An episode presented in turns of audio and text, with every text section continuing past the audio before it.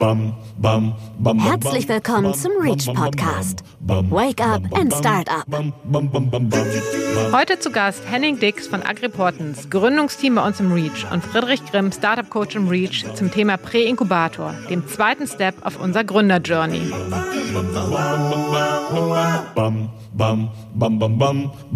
Moin und herzlich willkommen zu einer weiteren Ausgabe unseres Reach Podcasts.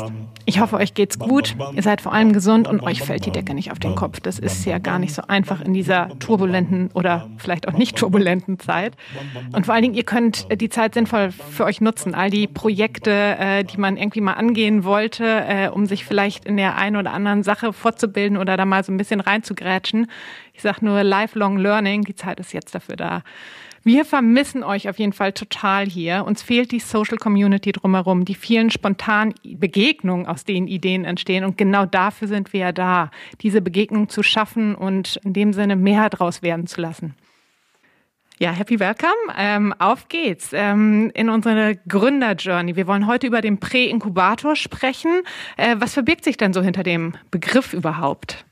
Gerade wenn man schon zu Beginn das Wort Präinkubator hört, ich glaube, alle, die nicht in, dem, in der Thematik Startup irgendwo drin sind, die denken immer, wow, was ist denn das jetzt schon wieder? Ich versuche das mal so ein bisschen zu entzerren. Ähm, also eigentlich gibt es im normalen Sinne nur einen Inkubator oder einen Accelerator zum Beispiel. Der Inkubator setzt meistens sehr früh an. Er kommt eher auch so ein bisschen aus dem wissenschaftlichen Bereich.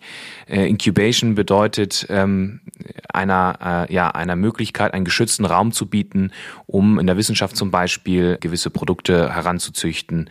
Und äh, das wurde quasi auf diesen Startup-Kontext bisschen zu übertragen. Und ähm, Incubation bedeutet in dem Sinne für in Bezug auf Startups, denen ein Netzwerk, ein Angebot zu geben in einer geschützten Umgebung, um damit die ihre Gründung bestmöglich äh, voran vorantreiben können. Und der Prä-Inkubator, wie der Name dann in diesem Fall zum Beispiel sagt, sagt eigentlich nur aus, dass es davor noch eine gelagerte Phase ist, die auf diesen Inkubator ähm, ja, hinweisen soll. Okay, also Gründer-Journey kann man sich jetzt so vorstellen, es gibt erst den Prä-Inkubator, dann den Inkubator und dann kommt der Accelerator. Genau, genau so ist es. Und ihr habt bei euch den Prä-Inkubator. Was kann man sich an Inhalten vorstellen? Was, was vermittelt ihr in dieser Zeit? Der Präinkubator, das ist ein relativ ähm, neues Konzept, würde ich sagen, im Vergleich zu Incubation und ähm, Acceleration. Ähm, im, beim Präinkubator selber haben wir einen sehr passiven Ansatz gewählt.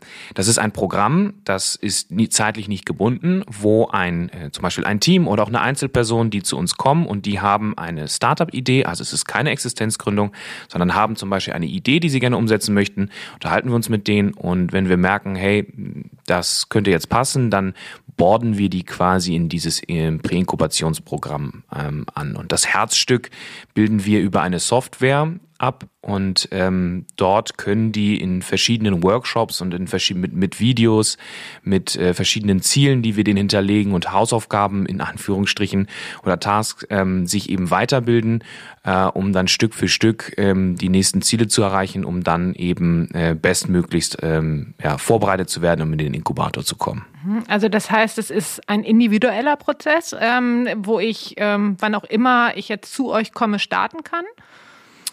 Ähm, ja, fast. Also ähm, wir schauen uns die Teams natürlich an, äh, welcher Phase die gerade sind oder äh, wie weit die Idee gerade ist und äh, geben denen dann die Möglichkeit, ähm, innerhalb dieses Präinkubationsprogramms ähm, ihre Idee dort, wo zum Beispiel noch Lücken sind, ähm, zum Beispiel sei es, sei es mal eine Marktrecherche durchzuführen oder mit Kunden zu sprechen, da noch nachzubessern und äh, geben denen nicht nur die Ziele vor, was sie erreichen müssen, was sie sich anschauen sollen, sondern natürlich dann die gesamten Materialien, damit die sich auch so äh, in diese Thematik einlesen können. Und wir dienen ihnen in diesem Programm als Startup-Coaches natürlich für Feedback, Fragen und zusätzlichen Input äh, zur Verfügung. Mhm. Und was sind so die Aufgaben, die Sie, also jetzt neben Marktrecherche, ähm, zu bewältigen haben? ich kann mal so die Goals und KPIs, also das sind quasi die Ziele, die äh, Sie innerhalb dieses Präinkubationsprogramms erreichen sollen, äh, mal kurz vorstellen.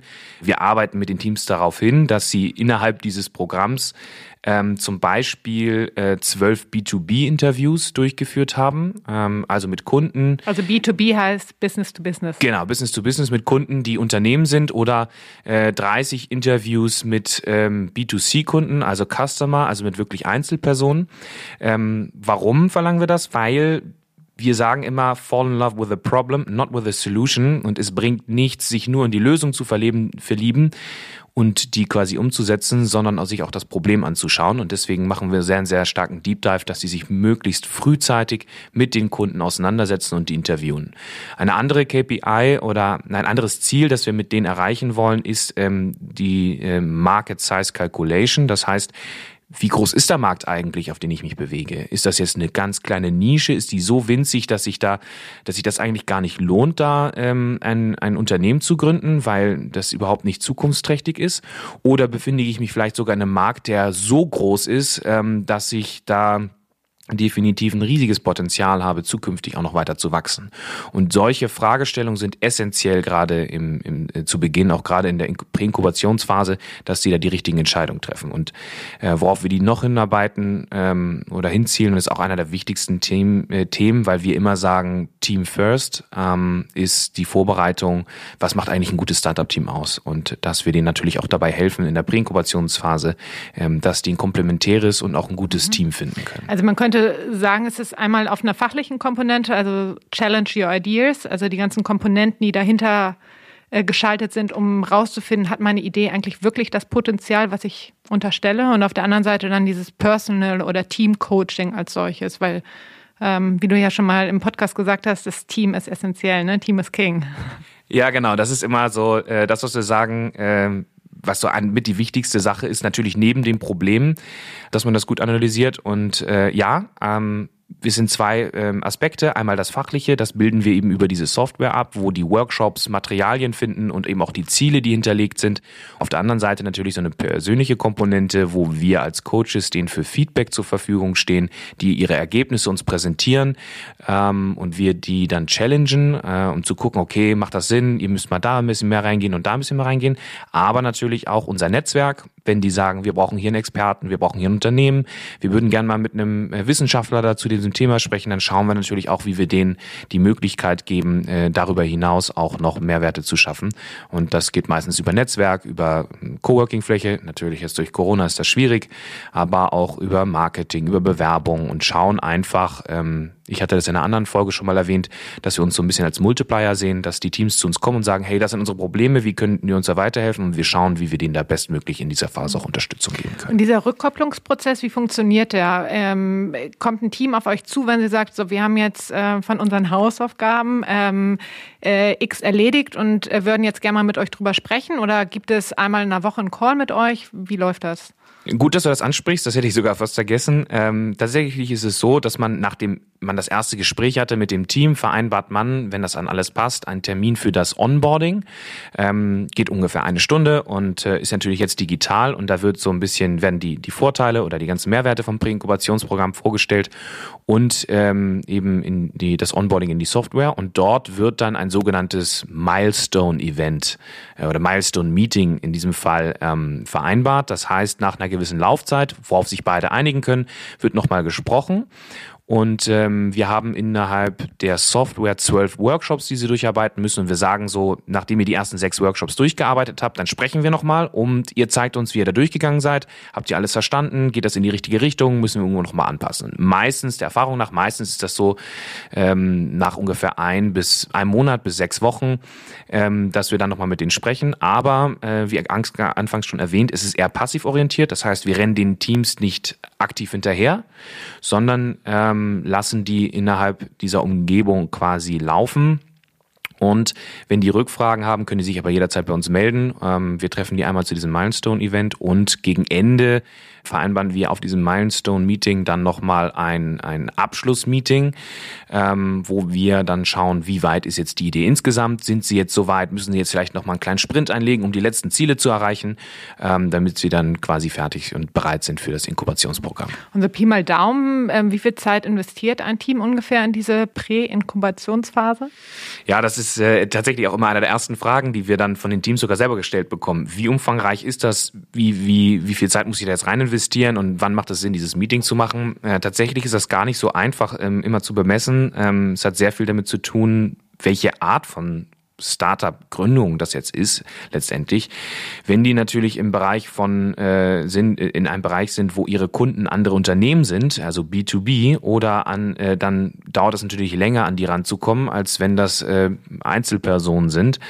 Ähm, und da gibt es natürlich große äh, Unterschiede, genauso von dem Bereich oder die Branche, wo sie sich befinden. Würden die jetzt eine einfache App entwickeln, wo ähm, sie jeden befragen können, äh, dann ist das relativ einfach, als wenn die zum Beispiel etwas im Laserbereich machen.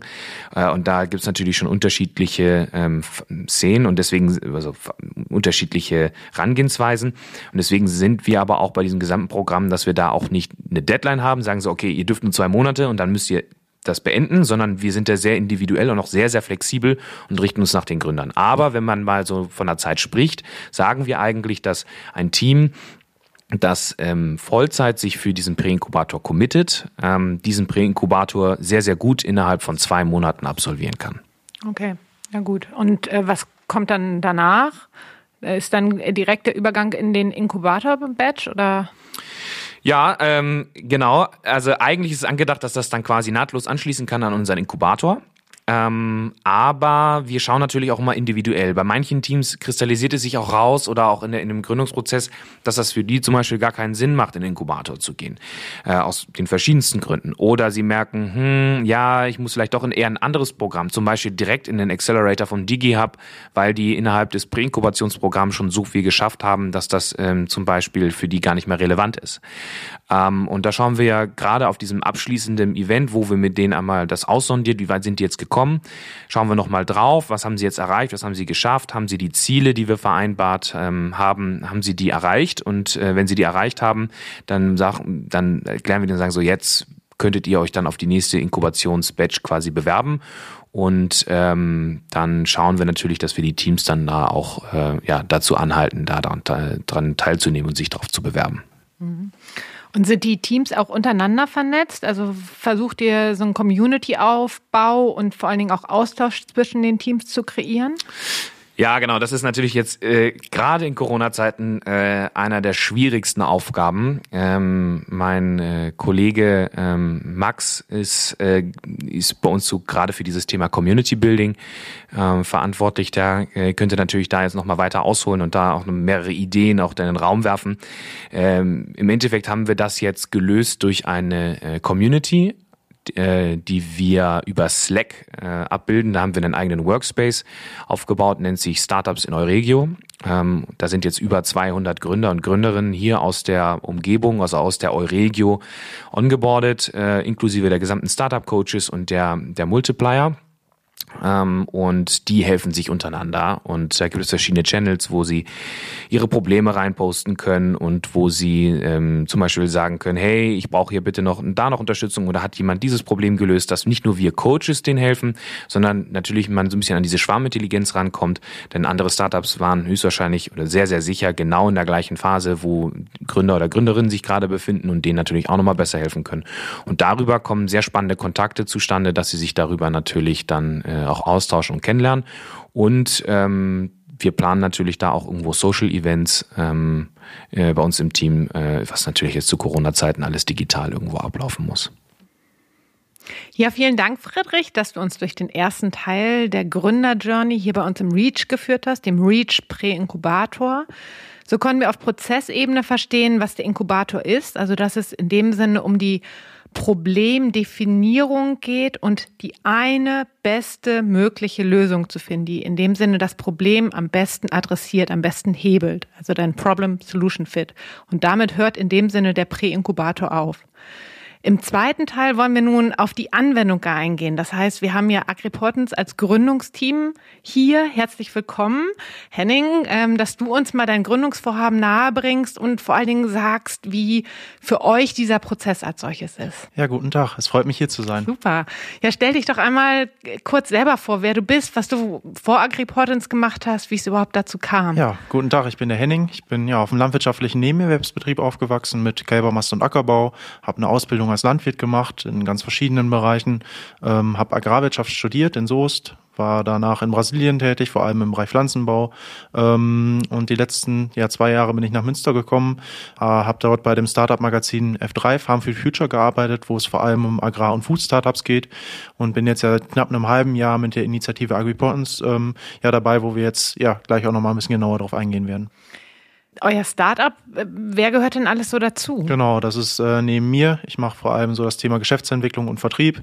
Das ist der Sven, der ist ähm, ja vom äh, Werdegang BWLer, ist dann in der Rolle des CFOs, vor allem für die Bereiche Finanzen, Recht und äh, ja auch Personalführung ähm, verantwortlich. Und der Thorsten Rohling, der ja als CTO, als Bioinformatiker vor allem sich um die Themen ähm, Produkt, Produktentwicklung, aber auch ähm, ja Programmieren, Tech kümmert. Mhm. Und wie habt ihr euch kennengelernt? Ähm, ja, mit Sven hatte ich mal über meinen alten Arbeitgeber zusammengearbeitet. Dort haben wir das, ja, das Magazin weiterentwickelt und er war halt einer davon, war einer von den Lesern, der das mitentwickelt hat. Wir haben uns dann im Anschluss auf verschiedenen Veranstaltungen getroffen, wiedergesehen und auch so mal telefoniert.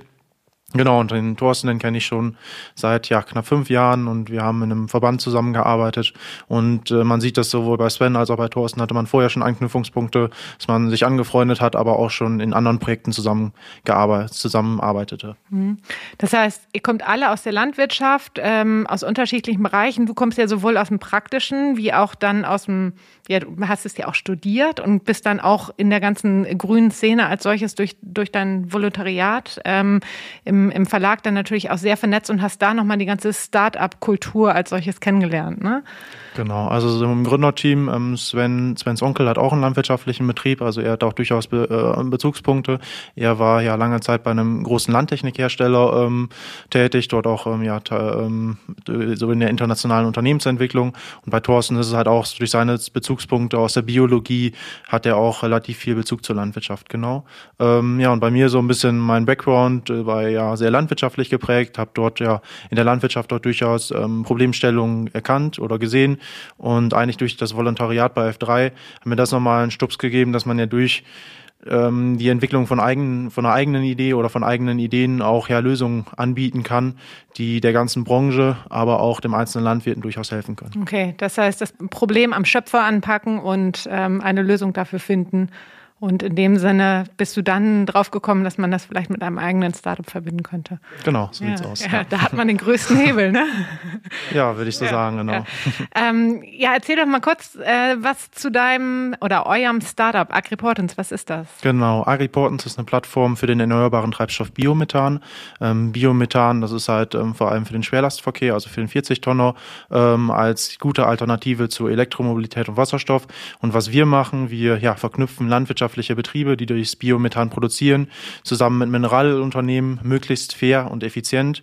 Ähm, in diesem ganzen Prozess unterstützen wir den Landwirten durch eine Software bei dem Zertifizierungsprozess zum Biokraftstoff. Dort äh, kann er eine Treibhausgasbilanz mit unserer Software erstellen und ähm, ja, ihm wird dort halt relativ viel Bürokratie abgenommen, aber auf der, auf der anderen Seite ähm, ja, kriegt er auch sein Biomethan oder sein Biokraftstoff ähm, ja, zu möglichst guten Kursen und möglichst ja, effizient vermittelt. Das heißt, ähm, euer Produkt ist die Software oder wie kann man das verstehen? Genau, wenn wir von Produkt äh, sprechen, ist das ganz klar die Software, die ähm, vor allem die Landwirte, Landwirtinnen adressiert.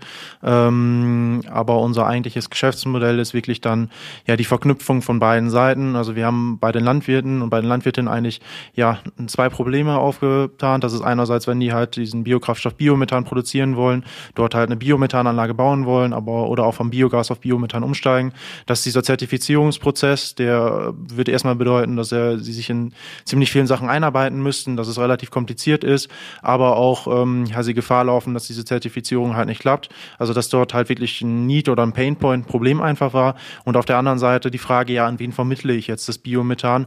Und wäre es nicht möglich, das einfach mal zu bündeln und dadurch halt eine bessere Verhandlungsposition bei den äh, Mineralölunternehmen zu haben? Und bei den Mineralölunternehmen haben wir einfach so das Problem, ja, erkannt im persönlichen Gespräch auch, ähm, dass es einfach so ist, dass ähm, ja, sie halt Schwierigkeiten haben, den einzelnen Landwirten wirklich zu erreichen oder den einzelnen Biomethanproduzenten. Ähm, also sie müssten hohe Kosten aufwenden, um einen Landwirten zu erreichen, aus dem Grund, weil sie dort halt keine persönlichen Netzwerke haben, wie das vielleicht bei uns im Gründerteam so ist, aber auch vom Standing halt ähm, jetzt nicht gerade vielleicht ansprechend für den Landwirten sind. Ähm, genau diese Problemstellung haben wir dann natürlich im Prozess, auch im Prozess des Präinkubators ja immer weiter validiert. Ähm, also dann mit ja 50 tiefen Interviews bei ja, Biogasproduzenten, aber auch bei ja eigentlich alle Mineralunternehmen, die es in Deutschland so gibt, ähm, bei über zehn dort halt wirklich vertieft, auch nochmal gefragt, welche Problemstellungen wirklich da sind ähm, und nochmal dadurch darauf eigentlich so ein bisschen unsere Lösung entwickelt, und was uns dann halt am Herzen lag, wirklich den Kunden in den, ähm, ins Zentrum zu setzen, also den Landwirten auf der einen Seite, aber das Mineralunternehmen auch auf der anderen Seite. Das heißt, ihr habt die erste Phase quasi auf diesem Painpoint gearbeitet, also den auszuarbeiten und ähm, ja rauszufinden, was ist es als solches und wie, was, welche Idee konnte am besten darauf einzahlen, diesen Painpoint zu lösen?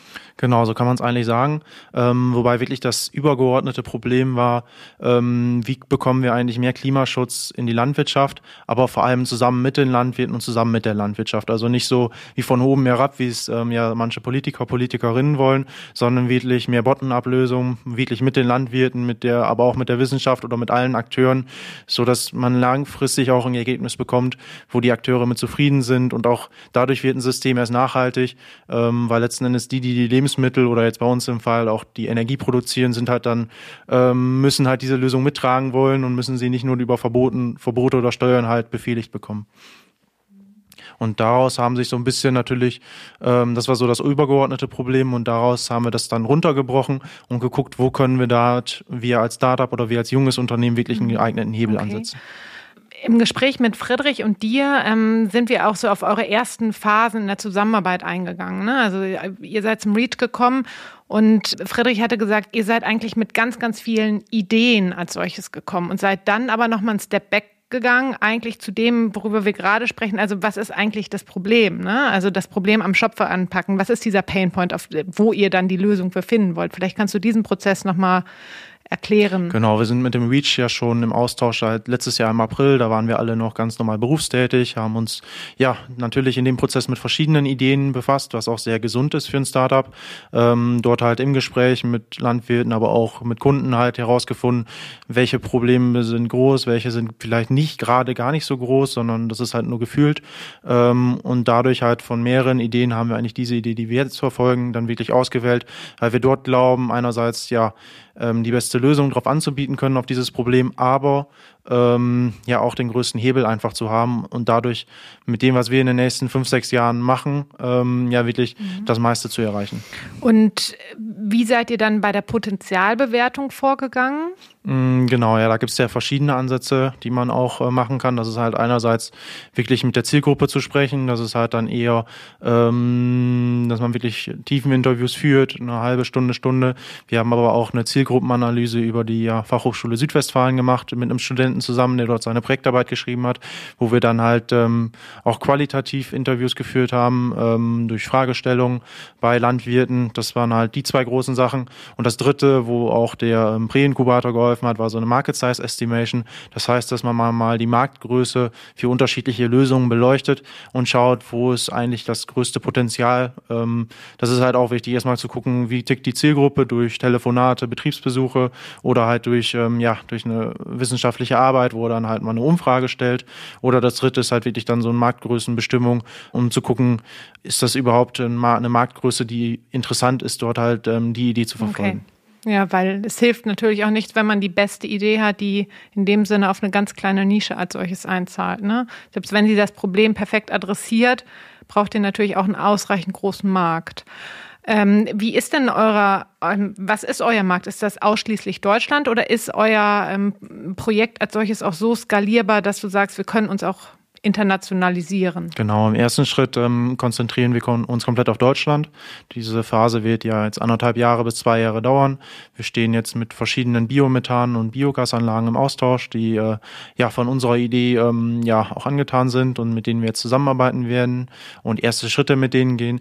Aber so die Märkte Niederlande, Frankreich und auch die skandinavischen Länder sind sehr interessant für uns. Da haben wir ja auch eine sehr äh, intensive Marktanalyse gemacht. Das wäre dann der nächste Schritt. Und Und insgesamt ist unser Geschäftsmodell ja auch internationalisierbar und wäre auch die langfristige Roadmap. Aber man kann eigentlich jedem Startup ähm, im ersten Schritt sollte man sich wirklich auf ein Land fokussieren und nicht erst dann Deutschland, Russland und Frankreich vielleicht noch angehen, weil häufig ist es so, dass man andere Gesetzeslagen hat, aber auch eine ganz andere Zielgruppe und eine andere Sprache.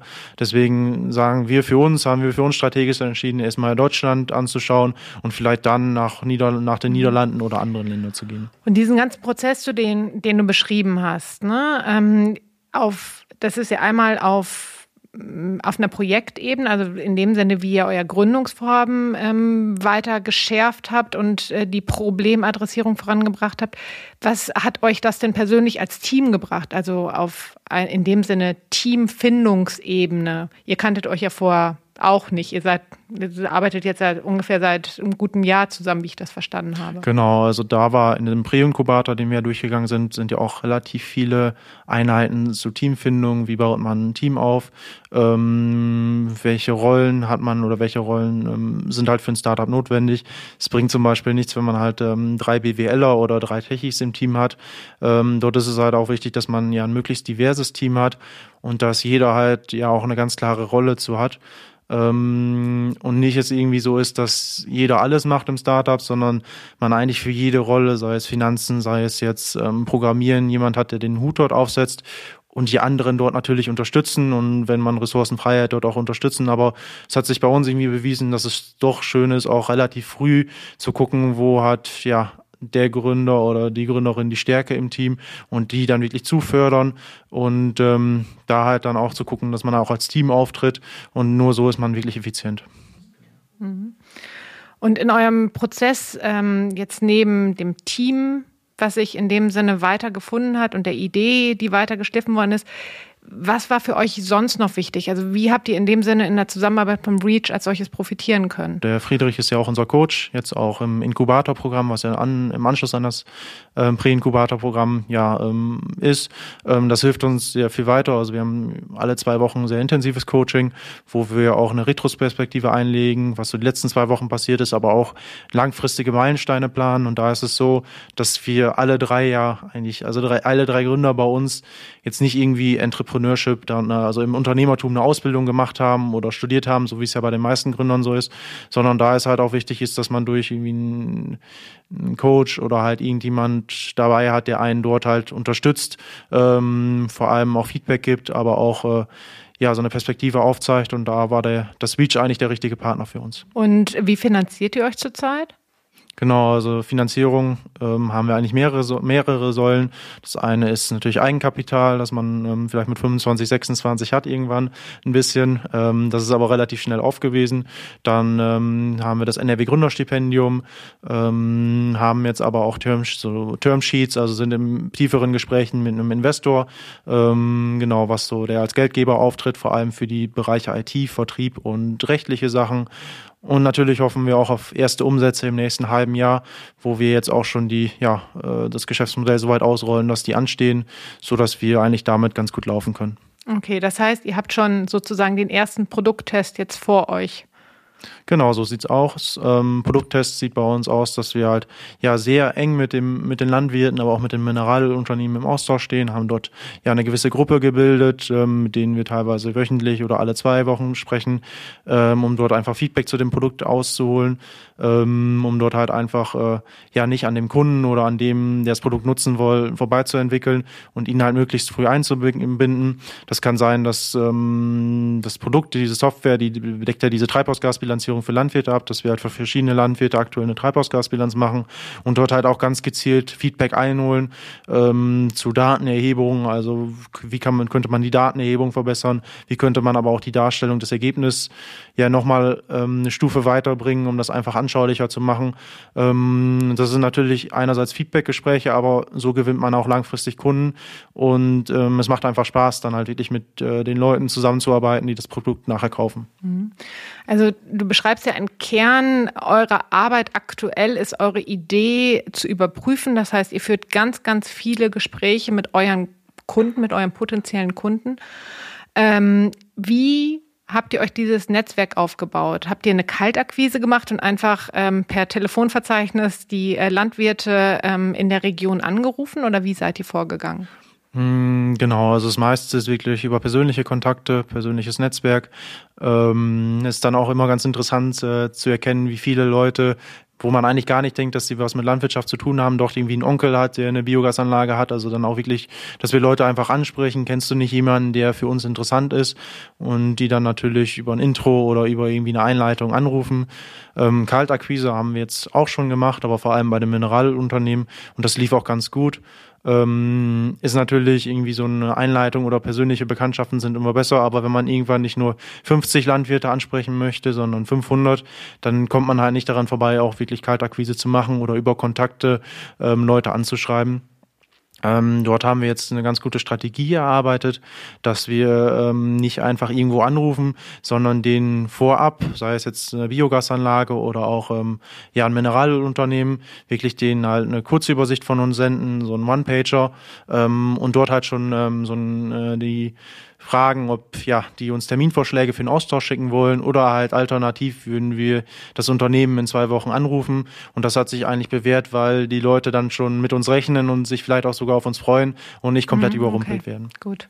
Also dieser persönliche Kontakt ist sehr, sehr wichtig und äh, da dann auch dranbleiben und ähm, genau äh, äh, klaren Austausch mit den Leuten vornehmen. Genau, und was halt beim Feedback immer ähm, sehr interessant ist es auch, äh, man sollte sich nicht davor sträuben, auch mit fremden Personen halt sehr tief in das Projekt reinzugehen, weil die geben häufig ein anderes Feedback als ihm Freunde, Bekannte, die auch gutes Feedback geben, aber vielleicht einem nicht äh, äh, ähm, komplett über, äh, also die, das Feedback ist dann eher, man spricht auch vom Mom-Effekt, dass das Feedback, sie wollen einem halt nichts Böses und geben dann halt ein mittleres bis gutes Feedback und wirklich intensives, tiefes Feedback bekommt man eher von Personen, die man vorher noch gar nicht mhm. kannte. Also den Austausch zu allen möglichen Leuten suchen und gerade wenn ihr natürlich immer im Kontakt dann mit euren potenziellen Kunden seid, die dann auch Experten wieder in dem Bereich sind, ähm, ist das, ähm, glaube ich, der beste Austausch, wo man dann nochmal seine Idee feinschleifen kann. Ne? Genau, ne? ja. Und natürlich, was auch immer hilft, ist so ein, ja, ein Beraterboard oder ähm, verschiedene Berater aufzubauen, sei es aus dem Bereich Startup-Gründung, Unternehmensaufbau, sei es jetzt aus der fachspezifischen Seite, also bei uns aus dem Agrarbereich oder aus dem Mineralölsektor, um dort halt natürlich ähm, ja auch kontinuierlich ähm, Personen zu haben, die mit einem das Produkt halt weiterentwickeln. Und die Kontakte im, im Mineralölsektor, wie habt ihr euch die aufgebaut? hat? Ähm, genau, dort ähm, war es halt dadurch, dass wir alle drei nicht aus der Branche kommen, hatten wir trotzdem äh, interessanterweise doch wohl irgendwie Einstiege oder Kontakte, die ja dort Leute kannten oder die passenden Personen kannten.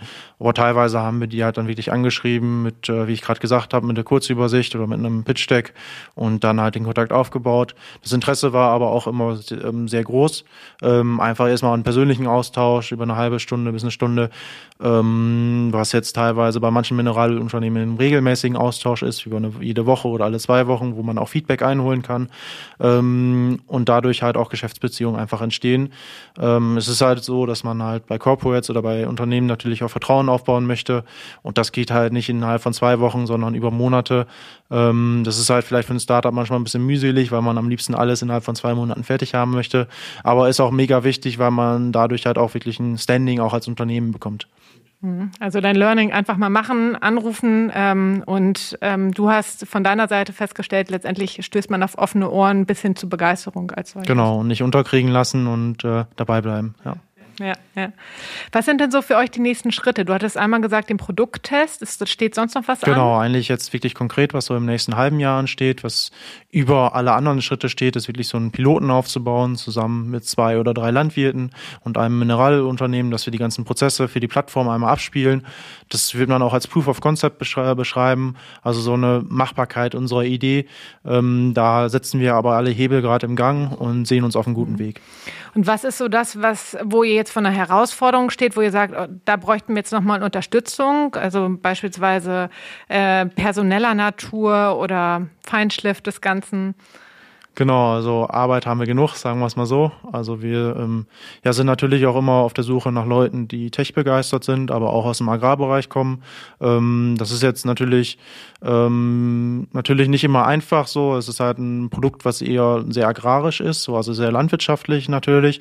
Aber gleichzeitig ähm, haben wir auch äh, durch die Plattform oder durch das Digitale halt was sehr techlastiges, also sehr programmierlastiges. Und dort natürlich ist es eine Herausforderung, dort vielleicht in den nächsten Jahren die richtigen Leute zu bekommen, um wirklich auch was Starkes voranzubringen. Ja, klar. Ja.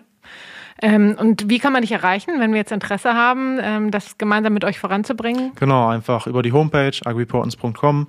Dort stehen auch meine Kontaktdaten. Ähm, ja, das eigentlich bin ich eigentlich sehr gut zu erreichen, also auch per Telefon, per WhatsApp oder auch per E-Mail. Also einfach melden und wir ähm, zeigen das auch nochmal in den Show Notes, ähm, dass ihr dann mit Henning Kontakt aufnehmen könnt. Super. Mich würde jetzt natürlich noch äh, interessieren, was ist so das eine, was du unseren zukünftigen Gründern und Gründerinnen mit auf den Weg geben möchtest, jetzt basierend auf deiner Gründer-Journey? Genau, das ist einfach mal anfangen, machen und am liebsten so früh wie es geht. Also ich bin jetzt 26, also ich würde mich, glaube ich, im Nachhinein auch nicht davor scheuen, mit 22, 23 anzufangen. Auch im Studium, in der Ausbildung, wenn man halt irgendwie Probleme erkennt in dem, was man gerade macht, dort halt mit ersten Ideen rumspielen und einfach mal starten und gucken, was drei Jahre später raus wird. in der Regel hat Spaß gemacht. Lieber Henning, ganz, ganz vielen Dank für unseren Austausch zum Präinkubator. Ich habe mich sehr gefreut, ähm, das von deiner Seite zu sehen, was ihr als solches erlebt habt, was es euch gebracht hat. Ja, vielen Dank für die Einladung. Es hat Spaß gemacht. Also, seid mutig, macht was draus. Bis zum nächsten Mal.